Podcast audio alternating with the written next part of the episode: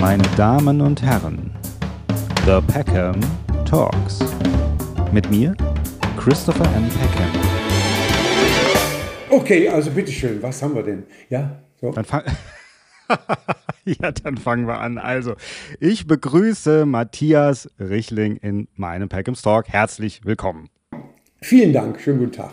So, ist das jetzt hier mit diesem, was Sie gerade erzählt haben, mit dem Krokodil, das ist eine wahre Geschichte, dass heute eine Sabrina Peckham wurde gefunden im Maul eines Krokodils? Heißt, aber sie heißt, auf vielleicht ähnlicher Fall, vielleicht auch Sabine oder keine Ahnung, in Florida meine ich, in einem Maul eines drei Meter langen Krokodils, aber sie war schon tot.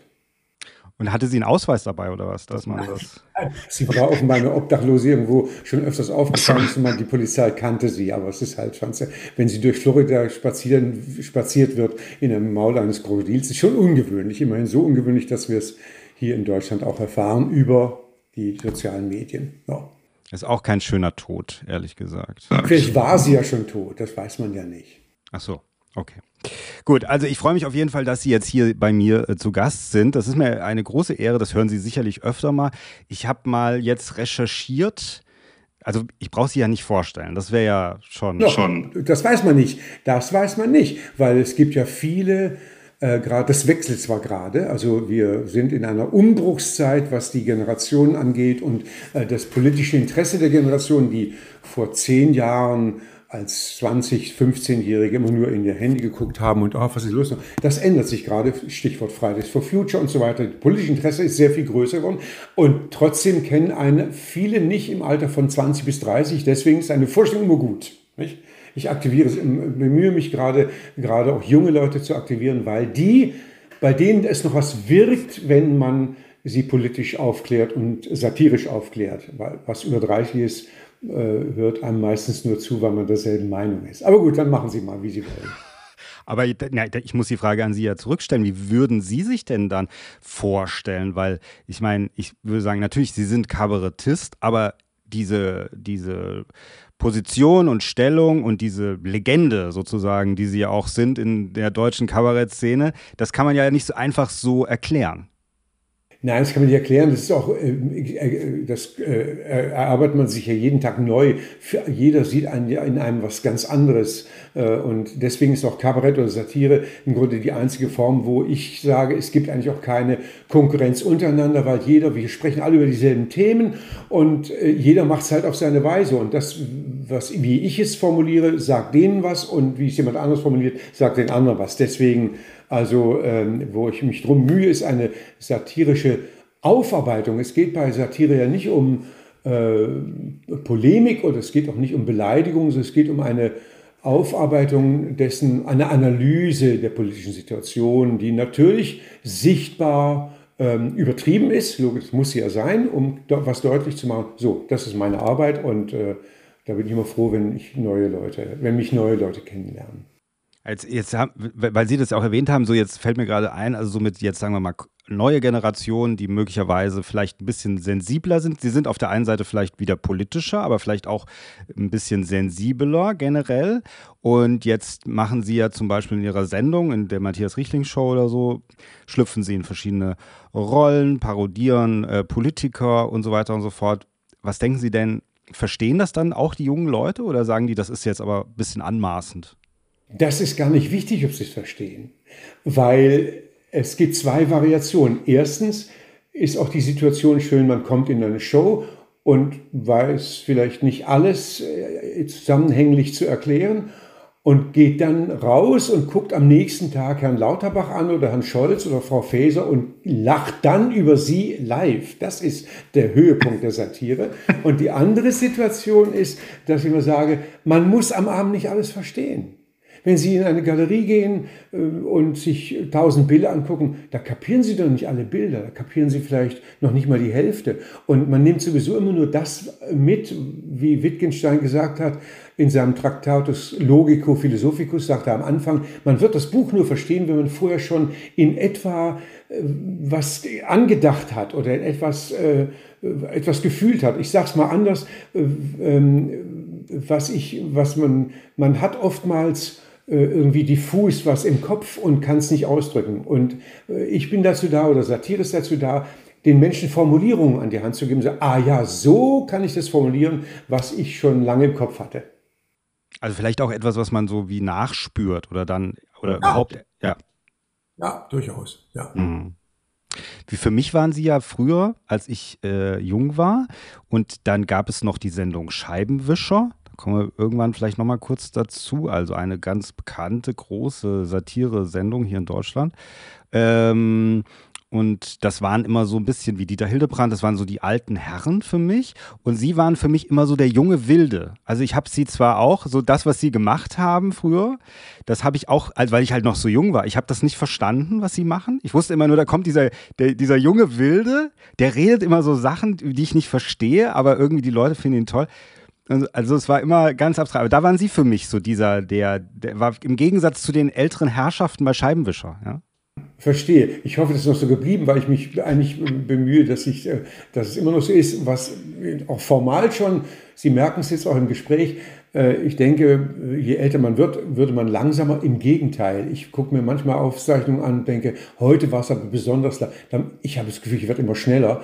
Das ist das eine. Aber wenn Sie es schon ansprechen, was wichtig ist äh, oder eine Veränderung heute äh, stattfindet in, dem, in, dem politischen, in der politischen Beobachtung. Zu Scheibenwischerzeiten, das tue ich aber heute noch, bemühe ich mich, das zu kritisieren, was regierungsamtlich äh, in Anführungsstrichen verbrochen wird. Das heißt, angestellt wird oder unter, unternommen wird. Das heißt, äh, ich muss es analysieren, mit, egal mit welchem Ausgang und egal, ob es Opposition oder ob es Regierung ist. Die heutige, es gibt sehr viele äh, an, wie soll ich sagen, es, es gibt sehr viele in, ja, Initiativzündungen, also, dass man heute aus der Position, aus der ich komme, Satire, Kabarett, das haben Sie gesehen in der Corona-Zeit, da fing es schon an. Ich möchte mal ganz drastisch, drastisch sagen, dass es sehr regierungssubaltern beobachtet wird. Bedeutet, es gab zum Beispiel in der Corona-Zeit eine wunderbare Sequenz von 50 Einminütern von hervorragenden Schauspielern, Kabarettisten, Kollegen, Satirikern, die wunderbare Szenen gemacht haben zu den Problemen Corona. Und zwar nicht, dass sie Corona geleugnet hätten, sondern nur die absurden Maßnahmen in Frage gestellt haben. Also nicht jetzt äh, die, die notwendigen wie Maske und Abstand, die ich großartig finde, aber es gab sehr viel absurde äh, voll. Wenn Herr Lauterbach heute sagt, die Leute einzuschließen, nicht an die frische Luft setzen, war totaler Schwachsinn, wörtliches Zitat. Dafür ist man vor zwei Jahren als Corona-Leugner beschimpft worden. So, dann haben aber, ich sag mal, Comedians oder auch äh, oder, äh, oder Leute aus der, äh, aus der Com Comedy- oder Satire-Ecke, die kritisiert, die diese 50 Szenen gemacht haben. Und ja. das fand ich sehr bedenklich. Moment mal, ihr kritisiert die Kritiker der Regierung. Das hat sich dramatisch geändert in den letzten zehn Jahren. Also die, das wäre uns im Scheibenwischer nicht passiert. Ja? Sagen. Mhm. Und es würde mir heute auch nicht mehr passieren. So, es geht immer darum, man muss ja diese, die gleich ich sage das Wort sehr vorsichtig, Gleichschaltung. Das heißt, alles was, alles, was gegen die Regierung war in der Corona-Zeit, war gleich Leugner, auch wenn es so, noch so absurde Dinge waren. Und das hat sich ein bisschen, also das hat sich sehr stark spürbar geändert, wenn Sie schon die Scheibenwischer Zeit ansprachen. Ja. Aber ist das in der Corona-Zeit nicht auch durch so die Angst entstanden ein bisschen? ja.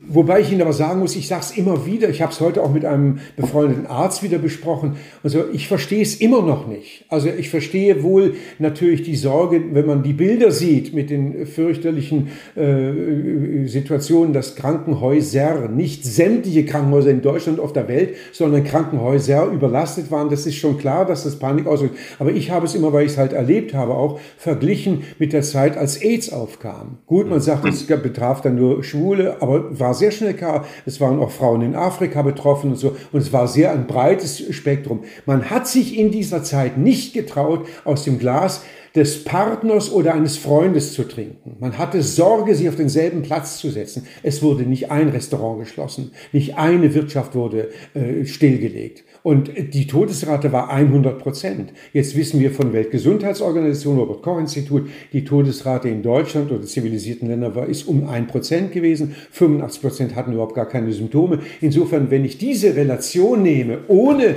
äh, zu leugnen, dass es natürlich dramatische Bilder gab und auch dramatische Erkrankungen, ja, äh, fand ich das in der Relation eine Überziehung, wo ich sagte, ich habe ich bis heute nicht verstanden.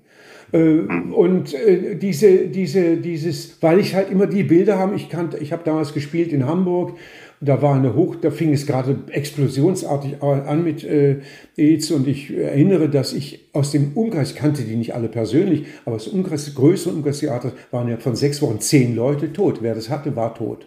So.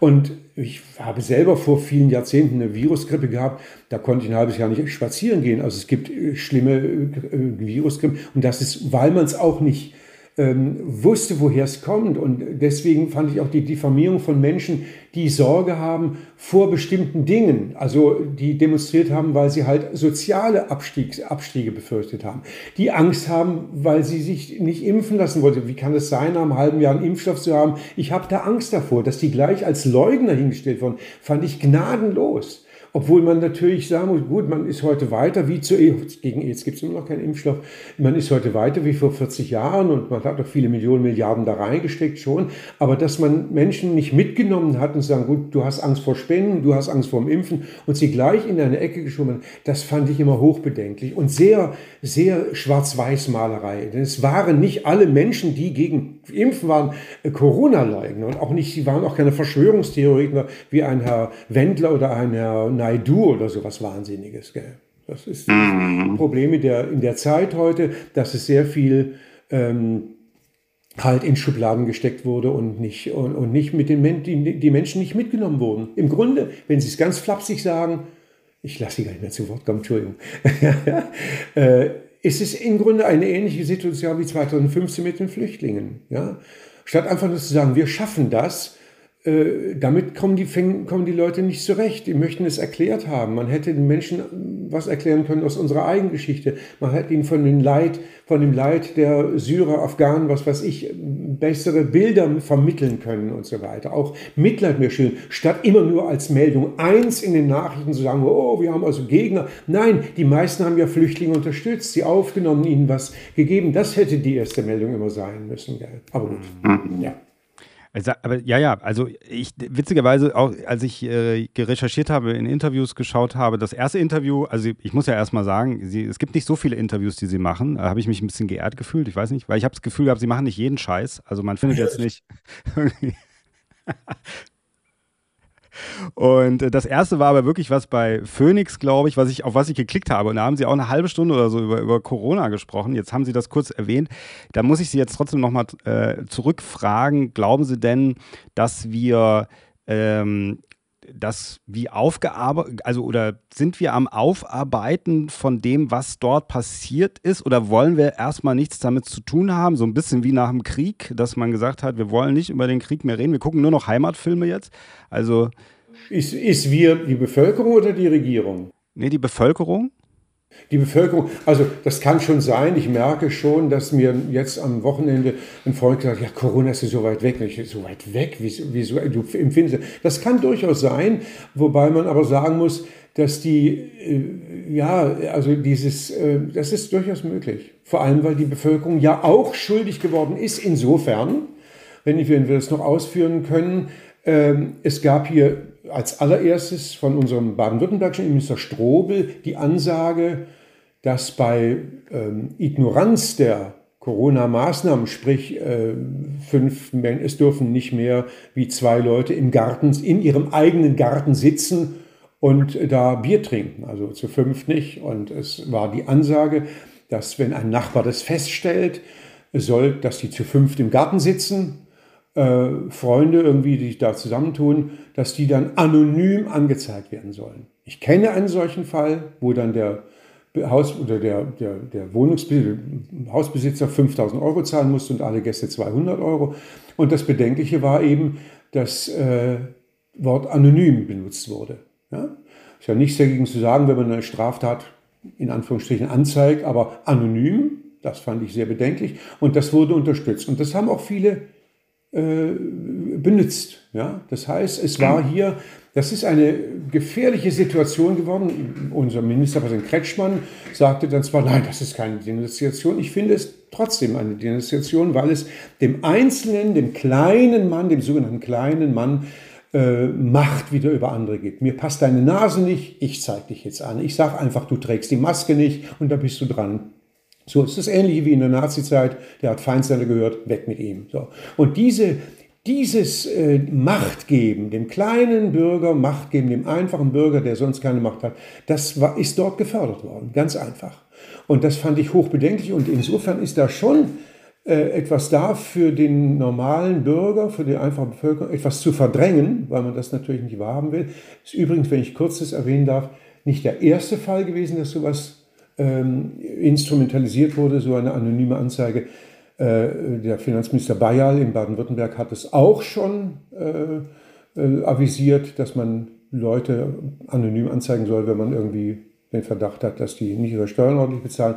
Damit hat aber Gerhard Schröder 1998 auch schon angefangen. Gerhard Schröder, wie er ins Amt kam, hat die Leute aufgefordert, anonym Menschen anzuzeigen, wenn man das Gefühl hat, da ist steuerlich was nicht in Ordnung oder so. Und das ist eine hochbrisante Entwicklung, die durch Corona wirklich aus der Angst natürlich, äh, nicht zu wissen, was, was ist hier los, wie geht diese äh, Krankheit vor sich, was hat es für Spätwirkungen, so. Das war ja, man wusste, die Regierung wusste nichts und die Wissenschaftler bedingt, das heißt, die Wissenschaftler wussten schon sehr viel mehr, aber ich weiß auch, das kann ich mit Fug und Recht sagen, ohne Namen zu nennen, dass viele Wissenschaftler bestimmte Dinge sich nicht getraut haben zu sagen, weil sie sonst einfach also, äh, an den Pranger gestellt worden wären. Wo sie wussten, zum Beispiel solche Dinge wie Menschen einzuschließen, ist Schwachsinn, wie es Herr Lauterbach heute sagt. Hm, gut. Ja, ja, genau. Also absolut, absolut. Ich glaube, es ist auch ein bisschen so vielleicht ein kulturelles Problem teilweise gewesen, weil ich habe damals auch in der Zeit gehört von Leuten, die zum Beispiel auch im Ausland Zeit verbracht haben, die gesagt haben, hm, hier geht man vielleicht ein bisschen anders damit um. Äh, wir waren in Frankreich äh, die einzigen, die im Supermarkt die Maske getragen haben. Alle anderen haben gesagt, leck mich doch am Arsch. Im Großen und Ganzen, ja. Also und hier in Deutschland war es halt eher so, da hat man direkt geguckt und wenn einer, dann hat man gesagt, Moment mal, der hat die Maske nicht auf. Also so, das ist so dieses Korrekte auch, dieses deutsche Korrekte. Nicht nur korrekt, sondern auch die Schikaniersucht des Deutschen, das ist schon richtig wahr. Ich gebe ein kleines Beispiel, das sehr absurd war. Ich glaube, es war im Oktober 2020 schon. Da war für kurze Zeit mal die Möglichkeit, Paartheater zu besuchen. Ich war in, im Opernhaus in der Deutschen Oper in Berlin und es war ausverkauft. 1500 Leute oder noch mehr saßen dicht an dicht. Und bekanntlich gehen die Menschen, die in der Mitte sitzen, immer als Erste hinein, als Letzte hinein. Und da müssen die, die am Rand stehen, aufstehen. Also man ging an, die gingen einfach. Und ich saß ganz am Rand und es gingen Leute an mir vorbei. Ohne Maske musste man im, durfte man im Saal sitzen und macht nur, und man hatte, wurde schon angehustet. Im Saal.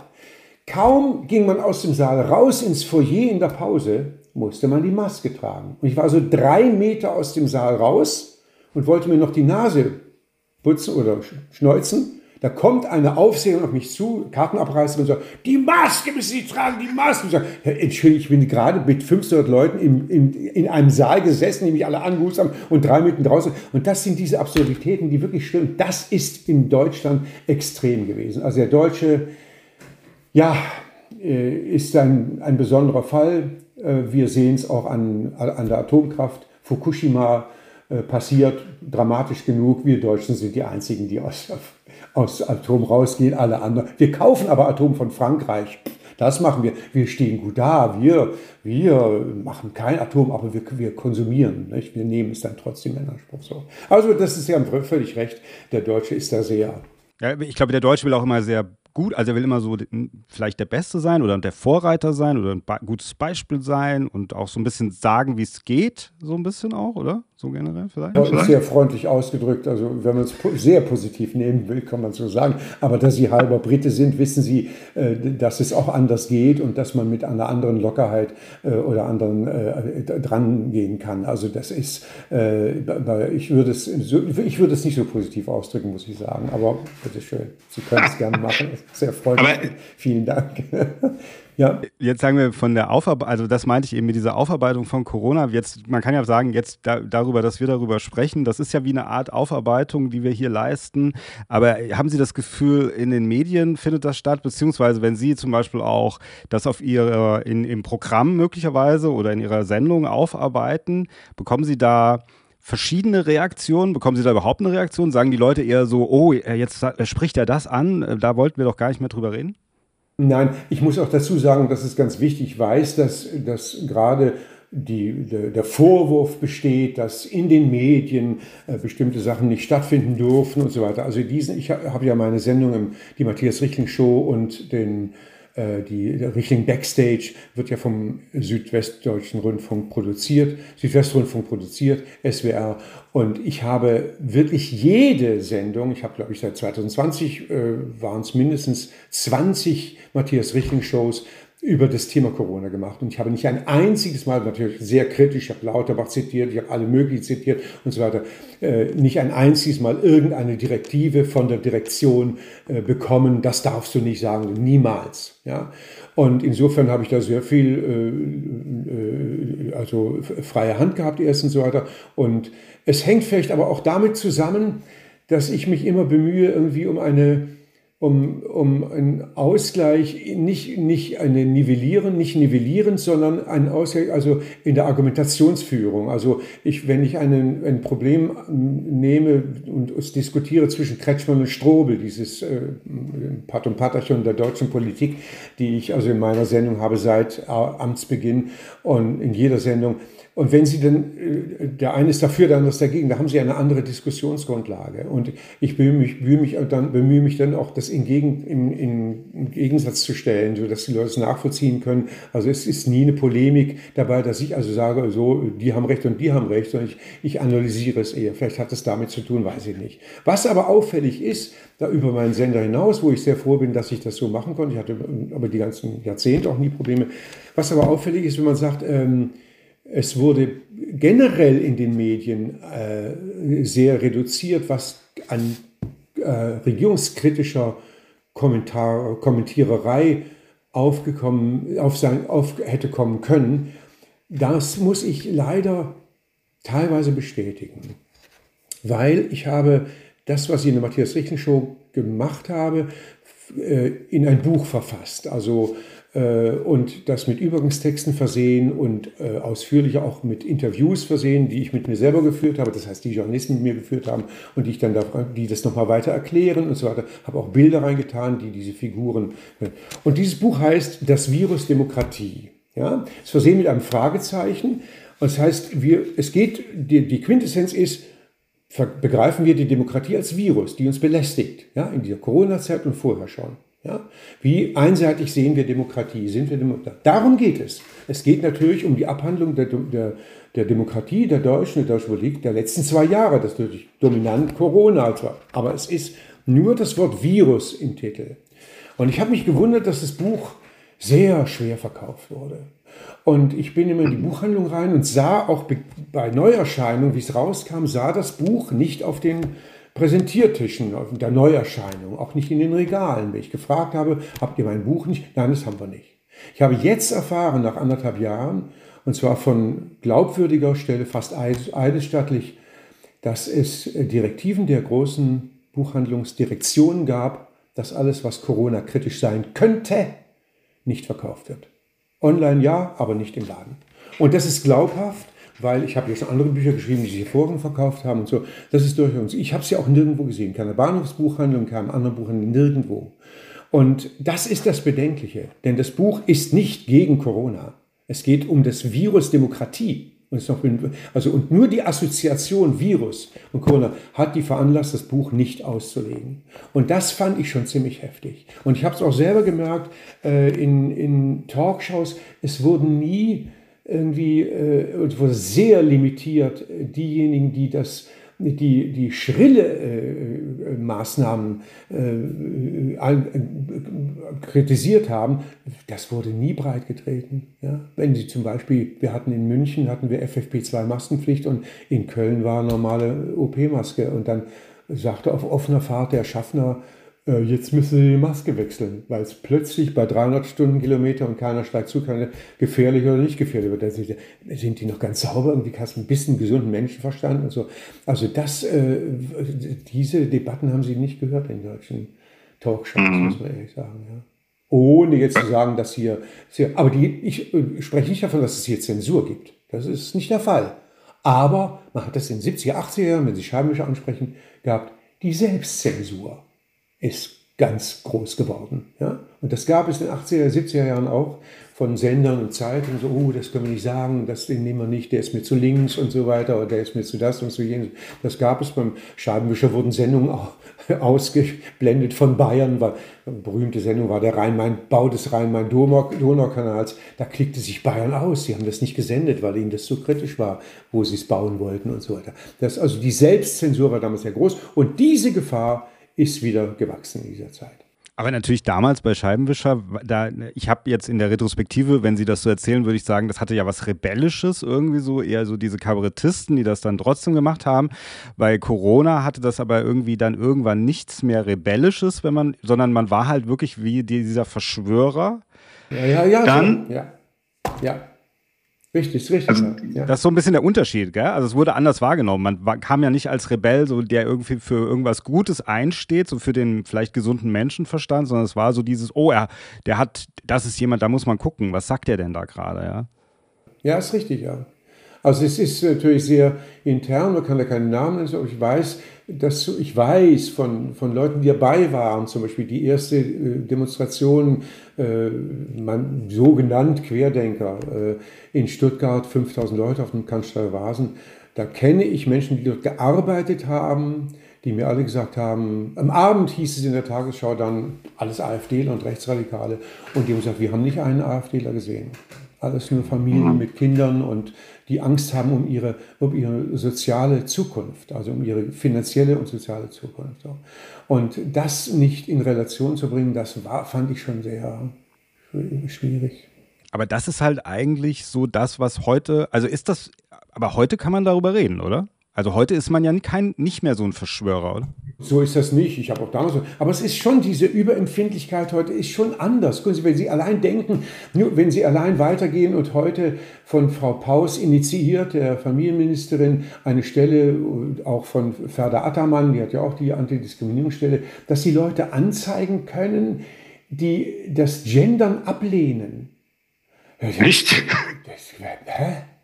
Also äh, und absurde Dinge Und wenn Sie, wenn, oder jetzt nehmen Sie doch Heino, der hat jetzt gerade sich geäußert, dass Gender den Leuten ins Gehirn geschissen hat. Der wird auseinandergenommen in der Öffentlichkeit, also nicht von, nicht von Zuschriften, äh, sondern das ist eine Meinungsäußerung, die kann er doch haben. Also was ist dagegen so? Er hat ja keinen genannt. Er hat ja nicht gesagt, der und der, dem und dem, er hat ja keinen Namen genannt, ja. Sondern nur sagt, also das finde ich irgendwie, er ist dagegen. Das kann er, Artikel, was ist das Grundgesetz 3 sogar oder was? Freie Meinung. Also das ist voll, vollkommen, diese, diese Beleidigtsein-Kultur äh, ist wirklich extrem geworden. Ja? Jeden, jede Kleinigkeit und, und, und, äh, das gilt es aufzulösen wieder, weil sonst ist man, sonst, es gibt viele Leute, die trauen sich, jetzt nicht meinungsmäßig, aber äh, Gott, wie kann ich, wie, kann ich bloß nicht missverstanden werden? Wie, was kann ich dafür tun, um nicht missverstanden zu werden? Dabei ist der Mensch lebt von Missverständnissen. Also gerade wir Schwaben äh, sind groß da drin. Nicht? Wenn ich so Ihnen sage, Sie Granatensäckel, ist es eine Liebkosung. Nicht? So ist es bei uns. Ja. Ja, ja, absolut, absolut. Aber warum ist man denn so, äh, warum hat man denn diese Beleidigungskultur weiß überhaupt? Ist ich weiß nicht, ich kann mir nur vorstellen, äh, dass durch diese, das hat natürlich mit den sozialen Medien insofern zu tun, als, ähm, versuchen wir mal was zu analysieren, ähm, wieso sind die Menschen so geworden? Ähm, äh, was passiert in den sozialen Medien? Also man haut irgendwelche Meinungen raus, völlig egal, äh, wie beleidigend das ist. Und mir kommt es oft vor, wie wenn man ähm, im Auto sitzt und sich über den Vorausfahrenden echauffiert, und ob, weil er zu langsam fährt oder keine Ahnung, an die Vorfahrt genommen hat und den furchtbar beschimpft. Das ist man in dieser, da ist man in dieser Zelle Auto. Würde der jetzt aussteigen und einen ansprechen, würde man in allermeisten Fällen äh, diese Drastik nicht fortführen. Ja, man wäre dann etwas konzilianter, vielleicht auch ganz freundlich unter Umständen. Und dieses Netz kommt mir vor wie diese Autozelle, wo man einfach wütend in sich und man hat keinen sozialen Kontakt real mehr zu denjenigen, die man beschimpft. Und das führt zu einer ziemlichen extremen äh, Haltung insgesamt gesellschaftlich. Und da sehe ich diese, diese beleidigt sein Kultur, das heißt, dieses über alles sich zu echauffieren, was einer falsch sagen könnte, so, das ist so eine Gegenreaktion dazu, äh, weil das andere so überbordet. Also so, so würde ich es äh, jetzt erstmal ins, Reine, ins Unreine gesprochen analysieren, weil da driftet sehr viel auseinander irgendwie, weil wenn Sie, der, der, es fehlt der persönliche Kontakt, der sehr viel wegnimmt an, an Empörung irgendwie, sobald im, braucht sie nur eine Entschuldigung, aber er ist in Ordnung, ist schon gut oder so. Äh, das hast du nicht mehr beim Netz. Wer, wer entschuldigt sich da? Wer fühlt, wer, da kannst du nicht auf jemanden zugehen und sagen, ich habe es nicht so gemeint. Und so. Das steht dann auch im Netz, dann steht es auch noch im Netz und wird dann auch noch verbreitet. Nicht früher war so die äh, Prämisse, wenn was in der Zeitung war und es war einmal, dann ist ein Morgen vergessen. Heute wird es eben nicht vergessen und wird immer wieder aufgewärmt. Und das ist mit ein Problem an der ganzen Geschichte. Mhm. Aber glauben Sie nicht, dass, also mal ganz egal, ob es jetzt, das ist, also möglicherweise ist dieses Beleidigtsein, habe ich manchmal auch das Gefühl, es ist ja auch ein bisschen generationsbedingt. Vielleicht hat es auch was mit der, ja, mit so diesen Generationen zu tun. Also so möglicherweise eine Generation, die dann wurde von Eltern großgezogen, die vielleicht nicht so viel Zeit hatten irgendwie. Die, so, das war dann die Nachkriegsgeneration und dann kam noch eine Generation, die haben dann geguckt, dass ihre Kinder, dass es ihnen einigermaßen gut geht, hatten nicht so viel Zeit, weil sie sich vielleicht auch selbst verwirklichen wollten, waren aber trotzdem, waren jetzt nicht vielleicht die totalen Helikoptereltern wie heute, aber so und ich, also was auch immer mein Fazit daraus ist, aber dass sich daraus, dass das auch eine Rolle spielt, wahrscheinlich irgendwie, dass sich so eine gewisse Generation gebildet hat, die besonders beleidigt ist, sage ich mal. Ja, das ist, natürlich hat das mit der Erziehung zu tun, sowohl äh, gesellschaftlich wie auch äh, familiär, das ist ganz klar. Und wenn Sie das erleben heute, was Kinder dürfen oder was nicht dürfen, was sich dann natürlich weiterträgt, ich habe ja selber mit Kindern. Ich hatte vier, fünf Patenkinder, äh, die, wo ich auch Erziehung mitbekommen habe und äh, vieles erfahren habe, wie man mit, wie, wie, wie, was Kindern beizubringen ist. Also wenn ich heute erlebe, was Kinder nicht, nicht dürfen oder was Kinder dürfen, wo sie keine, keine Grenzen mehr haben, ja, dann macht es natürlich was aus. Das, das bewirkt dann schon was auch im Alter, logischerweise. Also äh, ich hatte, mm, ich weiß, dass ich ein Patenkind hatte, dem, dem die Eltern alles erlaubt haben. Der, dem, und, und ich war, wenn ich mit ihr zusammen war, immer sehr konsequent. Nicht streng, aber konsequent. Ich habe mich an das gehalten, was ich äh, für richtig, was, was ich gesagt habe. So, also ich nicht, bin nicht, hab meine Meinung nicht gewechselt damit. Und wenn sie Probleme hatte, ist sie zu mir gekommen. Also äh, das war mhm. sehr deutlich zu spüren. Und äh, weil die Eltern sehr nachgiebig waren, also sehr, du darfst das und auch und immer so und, und sehr widersprüchlich in ihren Ansagen und so weiter. Und wenn es irgendwas gab, dann ist, kam sie zu mir. Und, äh, und denke, das, das ist natürlich eine Generationenfrage. Also man, man sagt ja generell, dass äh, Eltern, die sehr, was weiß ich, sehr, äh, sehr liberal sind oder sehr linksgerichtet, die haben sehr konservative Kinder und umgekehrt auch. Und bei der Erziehung ist es genauso. Das wird sich irgendwann weg. Aber im Moment ist es sehr stark so, das stimmt. Jetzt brauchen Sie nur Straßenbahn zu fahren oder im Café zu sitzen. Wenn Sie nur, äh, wenn Sie nur, wenn, wenn ein Kind rumschreit oder so oder irgendwas stört, und sie sagen nur, kannst du mal ruhig sein, kriegst du schon eins auf den Deckel, du bist kinderfeindlich. So, so geht das los. Und äh, das ist eben ein Fehler. Ja, ich finde ja auch, dass eigentlich dann diese Generation, die so ein bisschen eher dieses Beleidigtsein oder dieses ein bisschen sich auch sehr im Mittelpunkt, also natürlich Jugend hat sich immer schon, glaube ich, im Mittelpunkt stehend gefühlt. Das, glaube ich, ist so ein. Das ist ja der Sinn auch der, von Jugend, das ist ja, ja, ganz klar. Vor allen Dingen, wenn ich kurz sagen darf, Sie sehen es auch jetzt gerade, wir kommen gleich dafür zu sprechen, äh, die, die Panik vor Klimawandel hast du natürlich mit 20 anders als mit 50. Äh, also, aber wir kommen, ich will nicht unterbrechen, machen wir erstmal den Satz fertig.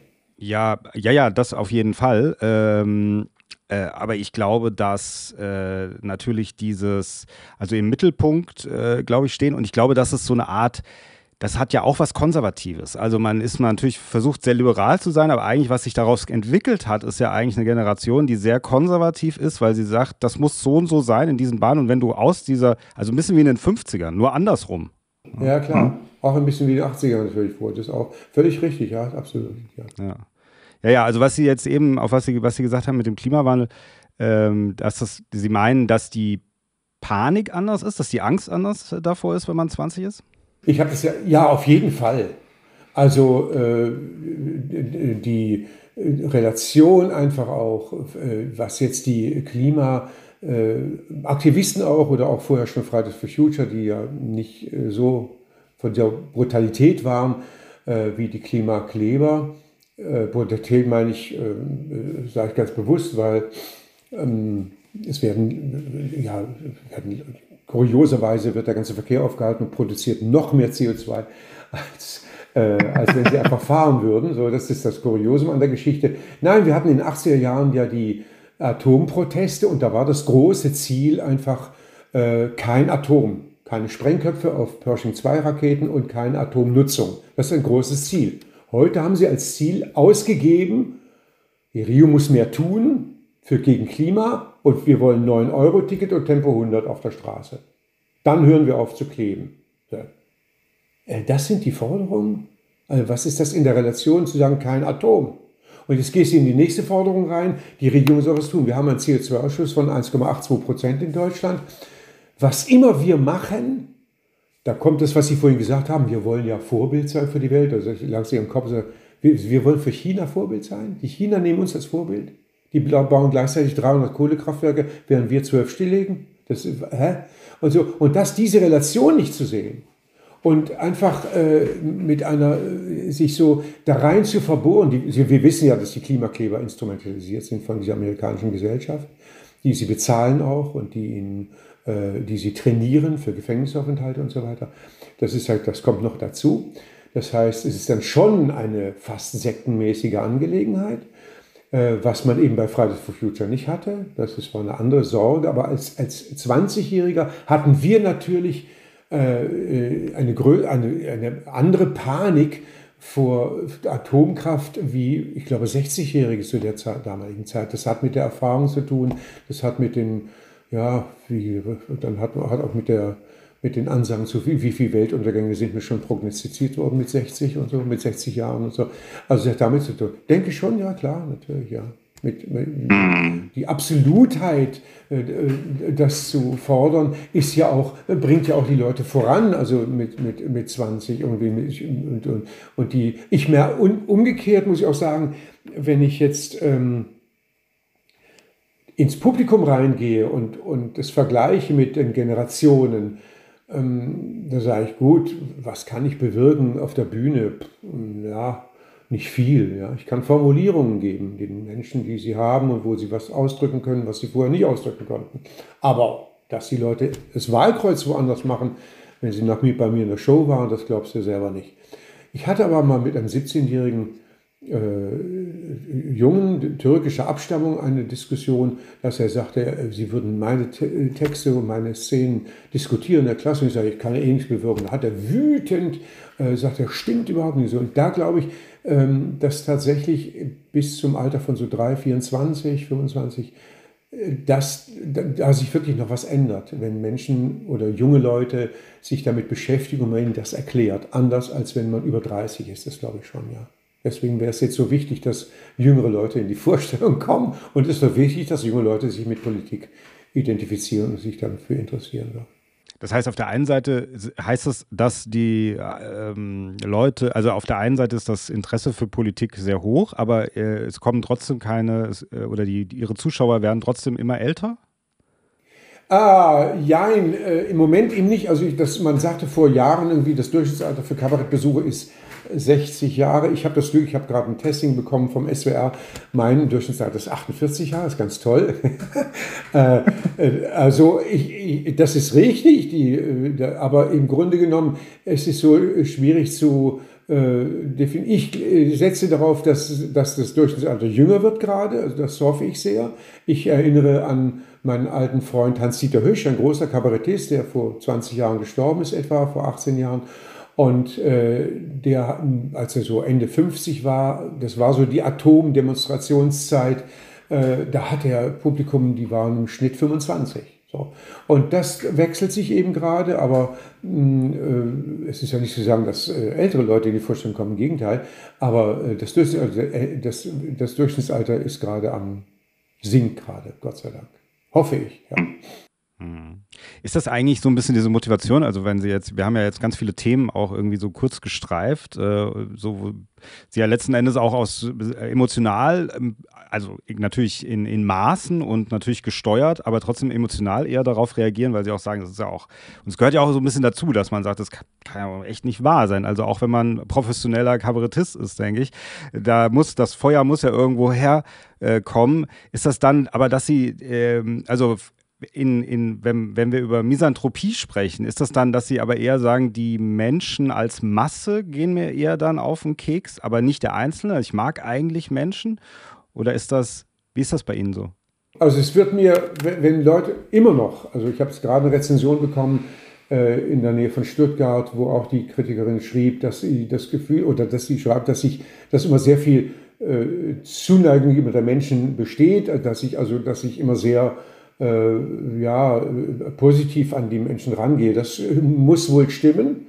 Ich selber würde es nicht immer sagen, aber, äh, äh, aber offenbar mein ganzes Leben durch hat man das immer gesagt, dass ich mit sehr viel Respekt und sehr viel Menschenfreundlichkeit Leute analysiere, auch wenn ich sie scharf kritisiere. Ich denke, das ist wichtig, denn ähm, äh, es ist zweierlei. Also einerseits, wenn ich über Politiker spreche, interessiert es mich eigentlich nicht, wie der persönlich ist. Der kann wirklich fachlich eine Null sein, wie wir es gerade in der Regierung erleben. Stichwort Lamprecht, Stichwort Anne Spiegel, Stichwort Frau Faeser, Stichwort Olaf Scholz und so weiter. Trotzdem können die privat tolle Leute sein. Interessiert mich aber nicht, weil, oder interessiert die Zuschauer nicht, weil sie werden von dem belästigt, in Anführungsstrichen, wie der sich offiziell zeigt und was er offiziell als Politiker macht oder sie.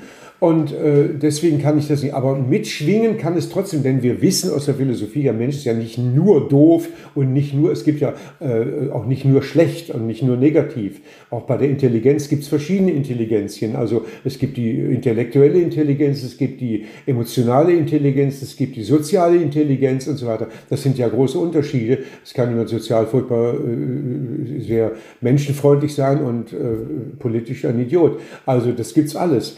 So, das ist, das muss subkutan mitschwingen, ganz klar. Das versuche ich. Aber ich glaube, das geht automatisch. Es ist kein bewusster Akt, äh, so wie ich eine Figur äh, mir aneigne oder sie studiere. Das merke ich, dass ich, wenn, sie, wenn ich ein paar Sachen von dieser Person gesehen habe, dass ich schon so schreibe, also so denke oder in der Denke schreibe, wie diese Person ist. Das ist eine sehr unterbewusste Geschichte, die sich halt, das ist eine Frage von Training und Fach, Fachwissen halt, Fachlichkeit so. Ja, ja, das haben sie, das habe ich mir aufgeschrieben. Das wurde, nee, es wurde aber irgendwo eingeblendet. Ich das, weiß nicht, ob sie das gesagt haben, aber äh, haben sie, das wurde eingeblendet. Ich imitiere Promis nicht, ich denke sie weiter. Ja, ja schön, erinnert mich. Stimmt, das ist richtig, ja. Ich sage mal, ich karikiere sie, wenn ich so, aber es ist wirklich weiterzudenken. Das, was der gesagt hat, weiterzudenken, was passiert, wenn ich, in der, in dem, wenn ich die Schritte weiterverfolge. So, das ist richtig, ja. ja. Ich finde halt, beziehungsweise deswegen hatte ich das eben mit meiner letzten Frage gemeint, eben auf die, auf die Menschen oder auf die Menschheit eben äh, betroffen, betroffen als Menschheit sozusagen, äh, dass, weil wir es von Corona oder weil wir mit Corona hier reingestartet sind, dass ich halt denke, naja, das, was mit Corona oder die Maßnahmen, die passiert sind, teilweise ähm, waren nicht immer positiv und nicht immer gut. Ähm, oder die Panik hat auch, glaube ich, uns alle erschreckt und auch so überrollt, was auf einmal alles passiert ist. Und das hat ja ganz viel mit Angst zu tun. Aber dann, was ich dann, wenn ich weiterdenke, denke ich so, ja, irgendwie ist aber das Problem eigentlich, dass das ja schon immer in allen gebrodelt hat. Es ist nur da halt ja rausgekommen und es ist ja jetzt auch im Grunde wieder da. Also die Menschen haben sich ja jetzt, die haben vielleicht ein bisschen was daraus gelernt, manche oder manche auch nicht, ich weiß nicht. Aber wenn wieder irgendwas, eine Katastrophe passiert, dann passiert ja genau wieder das Gleiche.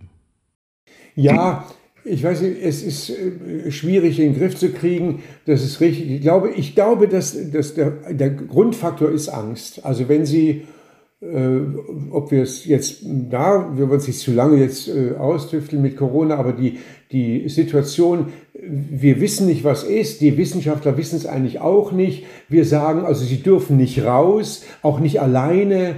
Äh, ja, dann denkt man, wieso wird es über die Luft übertragen? Nein, das tut es natürlich nicht. Und dann gibt es die, die Aerosole, werden getestet, wo kommen die alle her und so. Und es ist eine Paniksituation entstanden für den Einzelnen, der nirgendwo eine Erklärung gefunden hat. Und damit können sie alles machen.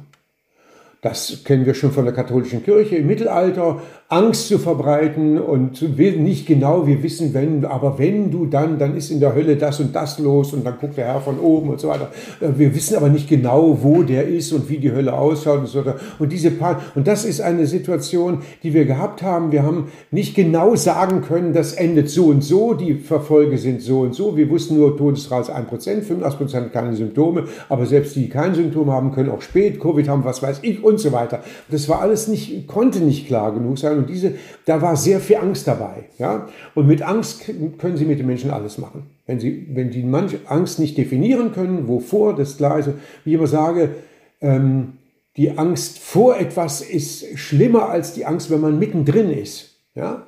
Also ich möchte die Menschen erleben, die jetzt Panik am haben, äh, dass die Flüchtlinge uns alles wegfressen. Wenn man die Flüchtlinge trifft, und mit ihnen spricht, dann sollen dieselben Leute sollen einem doch mal sagen, dass sie dann Angst vor diesen Flüchtlingen. Das ist natürlich nicht der Fall, sondern die Angst vor etwas zu verlieren äh, ist, wenn man dann alles verloren hat oder nicht, wenn man was verloren hat, ist die Angst nicht mehr so groß. Das heißt, äh, die, die Vorangst ist schlimmer als die äh, Angst in der Situation selbst. So. Ja. Die Vorangst ja. wurde sehr stark geschürt, das ist richtig. Es kommt noch mal was anderes dazu, was auffällig ist in der Zeit irgendwie, was mein, was meinen Job angeht was vielleicht, ja, vielleicht mit allgemeinen Ängsten zu tun hat und was Sie jetzt erleben bei der politischen Entwicklung.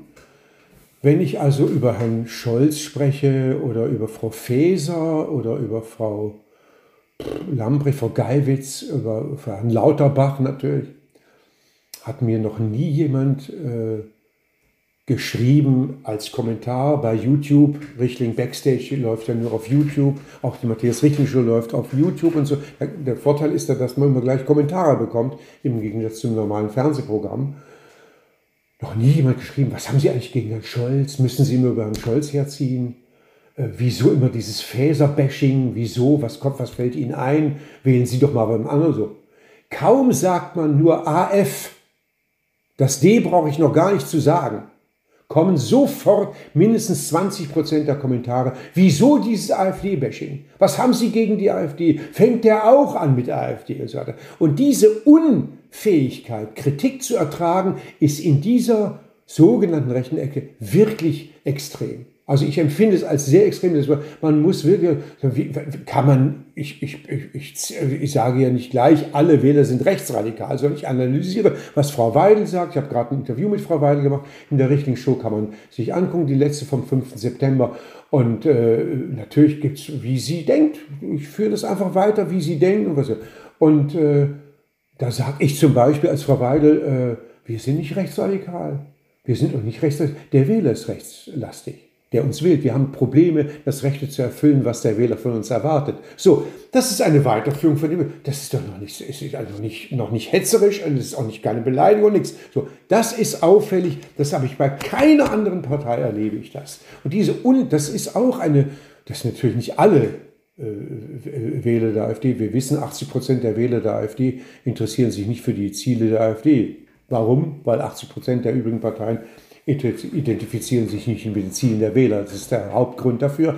Aber diese, ja, diese, diese Unfähigkeit, den Unwillen, Kritik zu ertragen, das ist auffällig. Und das ist deswegen komisch, weil diese AfD hat ja gerade sehr viel Erfolg. Ja? Liegen bei 22 Prozent. Also möchte man doch sagen, sie sind ja gar nicht offensichtlich so unterdrückt und so weiter. Da müsste man doch sagen, wir können Kritik ertragen. Nee, ist nicht. Das finde ich sehr bedenklich. Hm.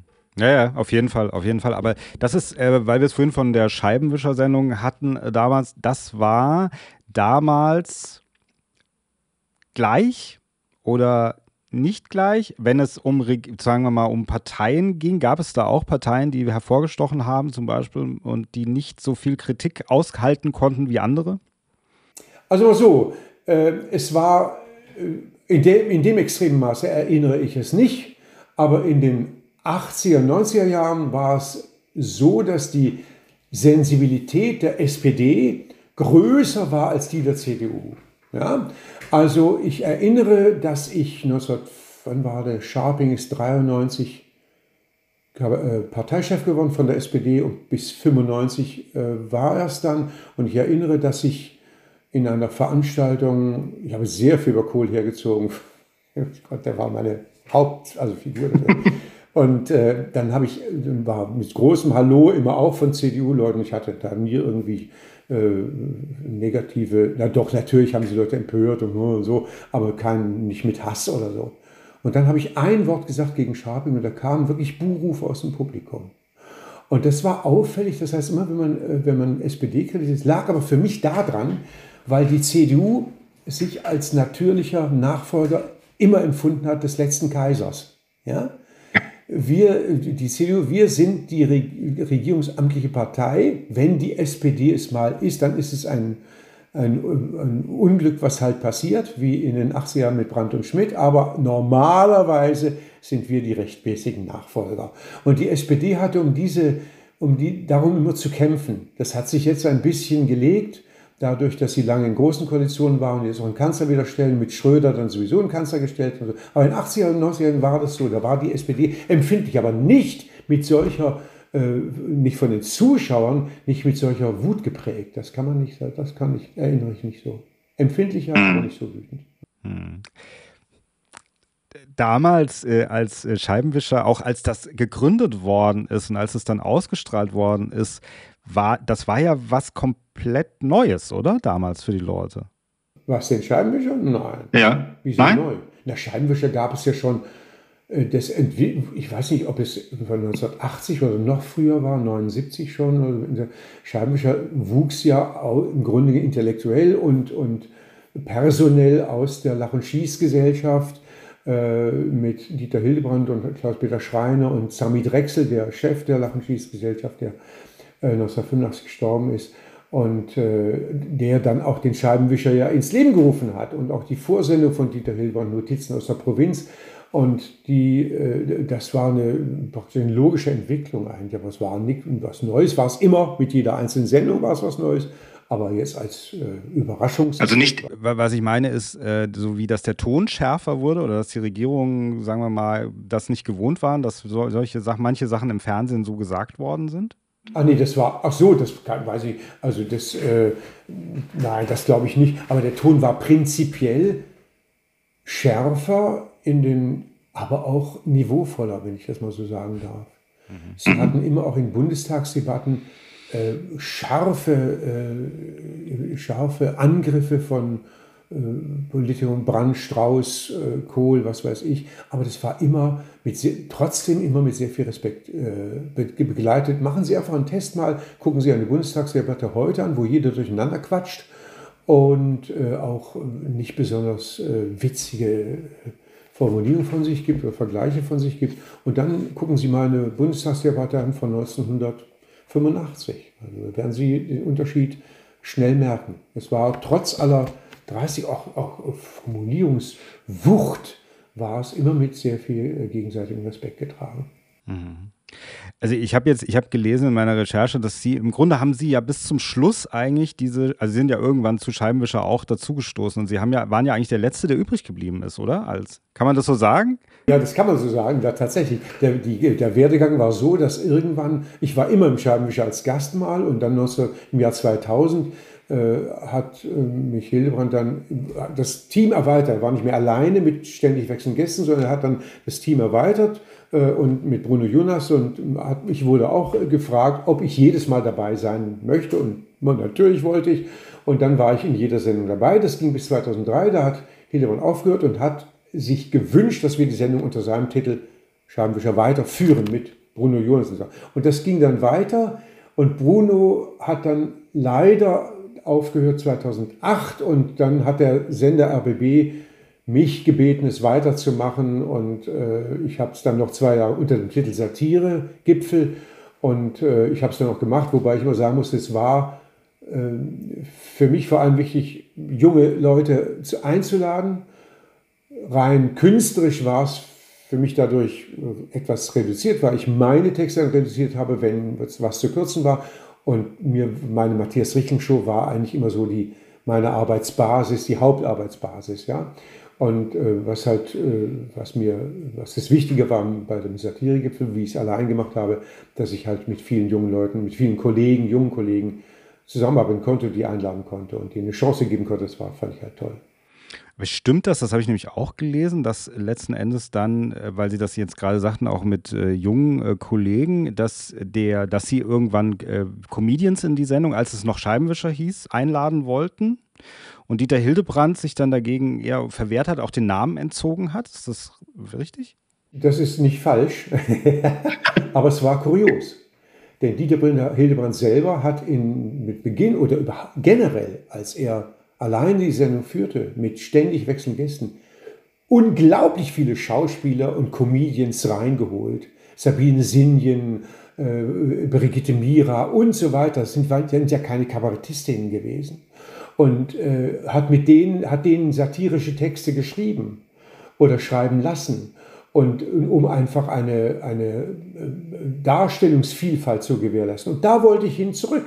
Ich wollte nicht Comedians Comedy machen lassen und, und äh, äh, politiklose äh, Witzchen reißen lassen. Wir, hätten, wir wollten denen, haben wir auch gemacht dann mal im Satiregipfel, wir wollten denen dann äh, Texte schreiben. Und das hat er entweder falsch verstanden oder eben, äh, ja, weiß ich nicht. Irgendwie war das Kuriosum, dass er sich gegen etwas gewehrt hat, wo ich auf seine Ursprünge zurück wollte. Aber da gab es viel andere Hintergründe, brauchen wir nicht aufzuwärmen. Mhm. Weil haben Sie denn, was haben Sie denn für, für, eine, für eine Beziehung zu Comedy? Also zu so einer normalen Stand-up-Comedy? Wie finden Sie sowas hier in Deutschland?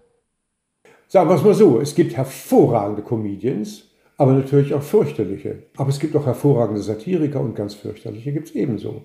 Das heißt, diese Unterscheidung finde ich immer, äh, äh, wobei fürchterlich sehr subjektiv ist. Ne? Es gibt äh, Comedians, die, äh, die ich nicht gut finde und die finden andere hervorragend und umgekehrt genauso. Also es ist kein Qualitätsurteil oder äh, kein bindendes natürlich sowieso nicht. Nein, äh, ich finde immer diese Unterscheid, unterschiedlich oder Unterscheidungsmachung problematisch, weil es so ähm, abwertend ist teilweise. Ja?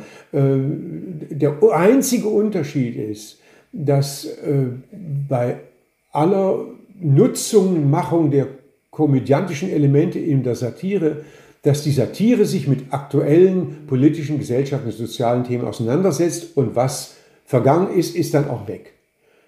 Der Comedian kann heute noch Witze machen über Heinrich Lübke oder Franz Josef Strauß oder Helmut Kohl. Ich nicht.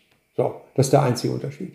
Ja? Das heißt, wir Satiriker sind, da, sind dazu da, irgendwie die Gesellschaft äh, zu, an der Gesellschaft miteinander, mit der Gesellschaft zu gehen und das zu kommentieren, was aktuell ist.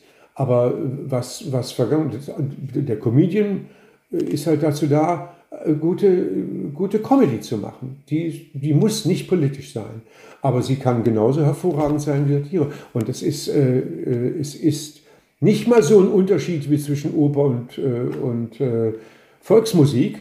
Da ist der Unterschied viel größer. Äh, aber äh, es, die, die Hilfsmittel sind die gleichen, es sind nur die, die Zielsetzungen sind andere. Wir Kabarettisten bilden uns ein, wir könnten die Gesellschaft verändern. Das tut der Comedian nicht.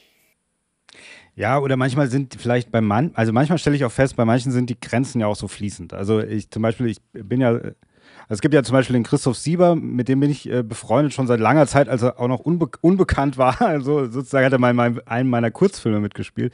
Und seitdem sind wir befreundet. Er ist auch manchmal, war auch schon hier und so ähm, in der Sendung.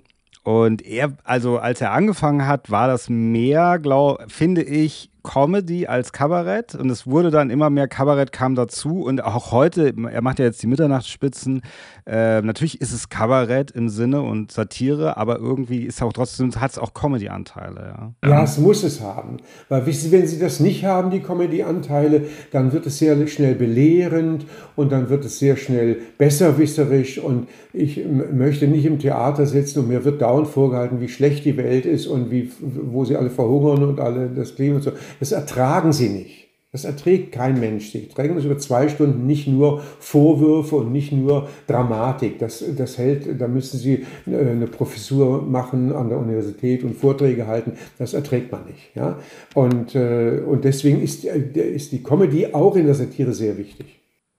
Auf der anderen Seite muss ich sagen, gerade wenn ich mir ihre Show angucke oder so, diese ganzen Rollen, in die sie schlüpfen, ich weiß nicht genau, was sie jetzt von, sagen wir mal, amerikanischen Formaten wie Saturday Night Live oder so halten, aber wenn man sich das eigentlich anschaut, was sie da machen, klar ist es politischer möglicherweise als das, was in Amerika passiert, aber diese Parodien, die sie so perfektioniert haben, das ist ja etwas, was zum Beispiel in Saturday Night Live auch vorkommt, aber was dann bei uns äh, wird das wie so ein bisschen wie dann getrennt. Da wird dann gesagt, das ist jetzt Kabarett, das ist Satire, aber eigentlich ist es äh, auch eine tolle Samstagabendunterhaltung. Also so, das ist aber mehr die Trennung, habe ich das Gefühl in Deutschland. Ja. Das könnte, äh, wie in Ihrer Frage sehe ich schon, es ist richtig, aber ich verstehe es nicht so. Ne? Also ich, ich empfinde es nicht so, aber es kann durchaus sein, wenn Sie, ich merke es so, wenn ich jetzt bin ich in Berlin im Oktober bei den Wühlmäusen oder ich bin in Stuttgart im Renitenztheater Mitte November und so weiter und dann merke ich schon, wenn ich mehrere Tage an einem Ort spiele,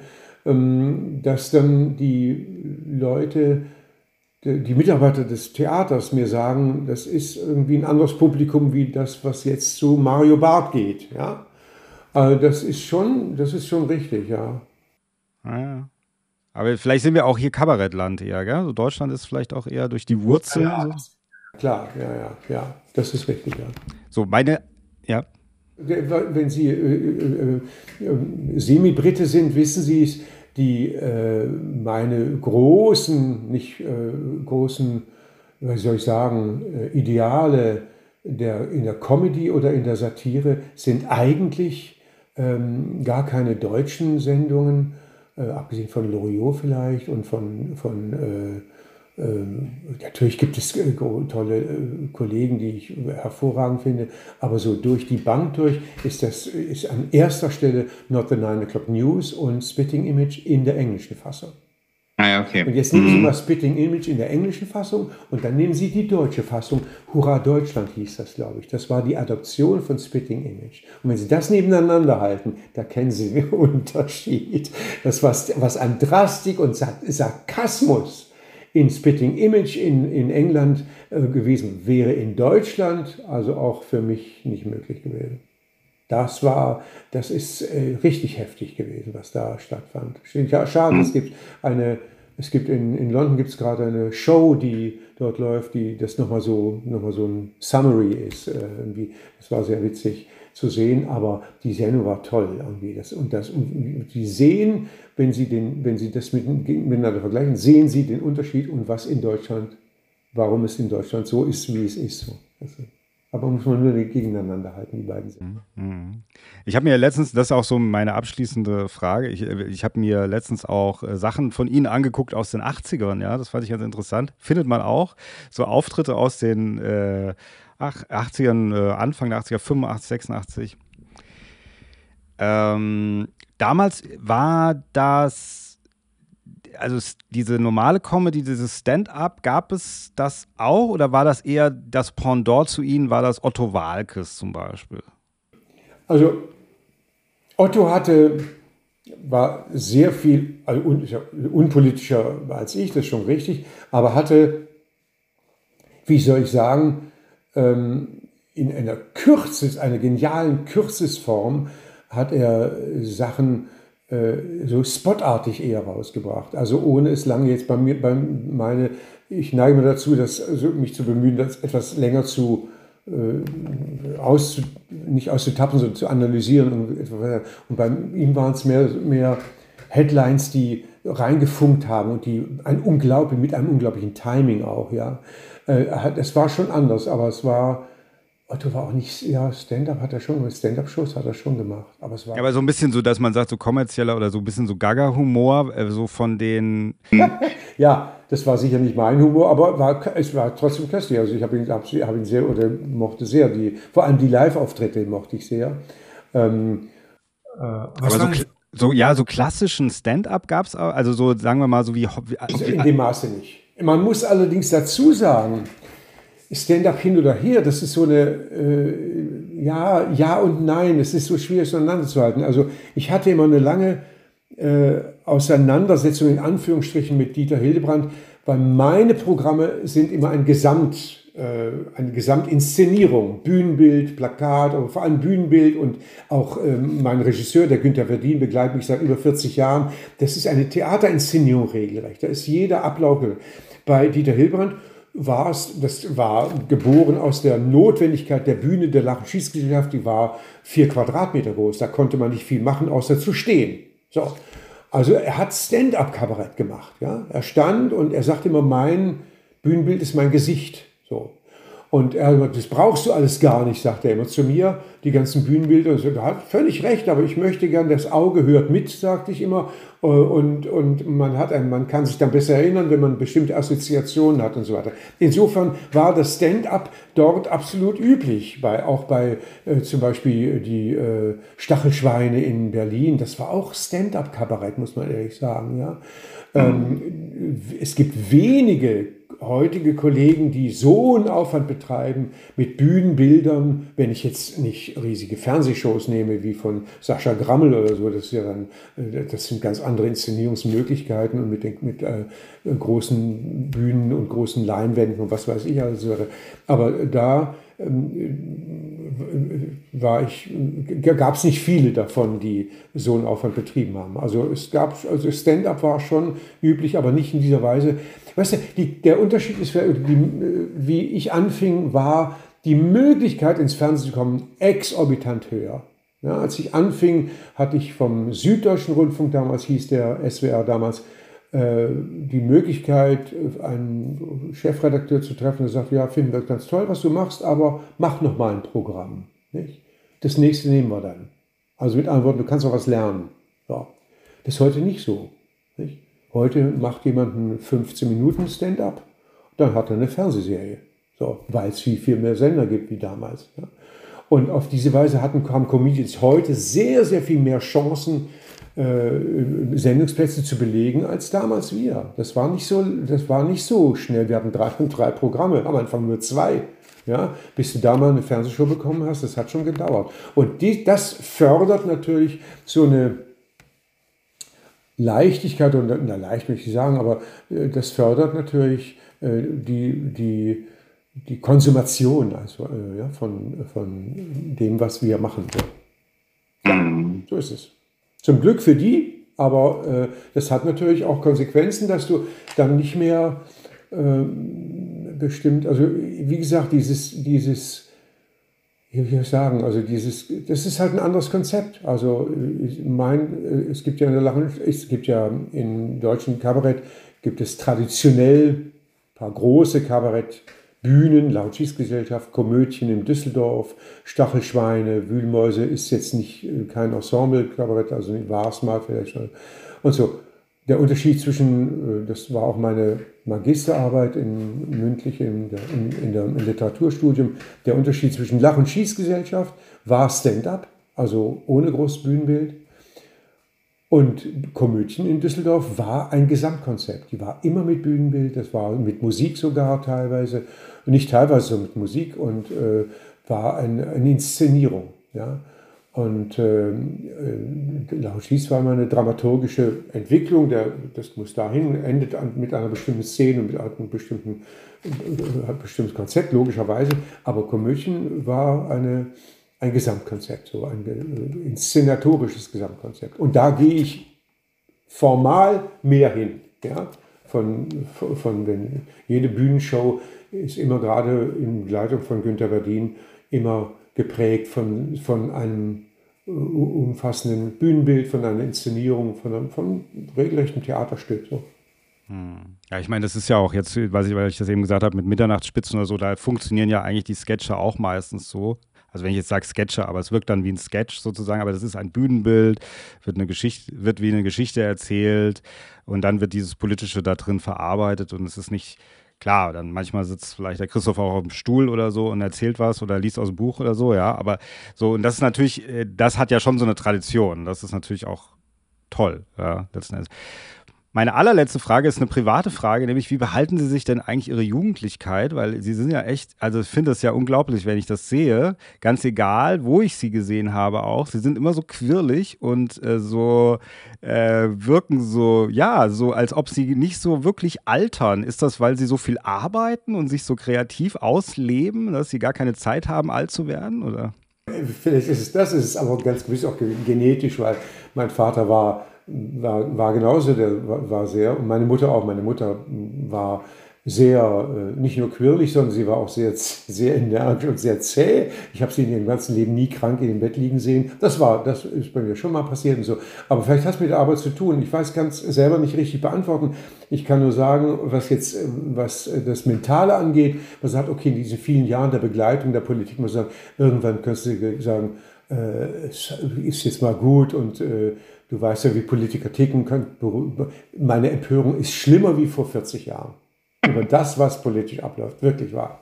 Weil ich nicht begreife, dass, äh, dass diese Politiker hunderte von Beratern haben, die sie teuer bezahlen und es sagt ihnen nicht einmal mal, äh, wie, wie man, was bei den Menschen ankommt. Bei den Menschen kommt nicht an, irgendwie sich zu verleugnen oder Fehler. Bei den Menschen kommt an, Fehler zuzugeben und zu sagen, ja, scheiße, habe ich scheiße gebaut. Denk mal, äh, die äh, berühmte, ähm, wie hieß sie noch, ähm, äh, Bischöfin Käsmann. Sie wurde erwischt mit, was weiß ich, 1,5 ja. Promille. Trat am selben Tag noch zurück.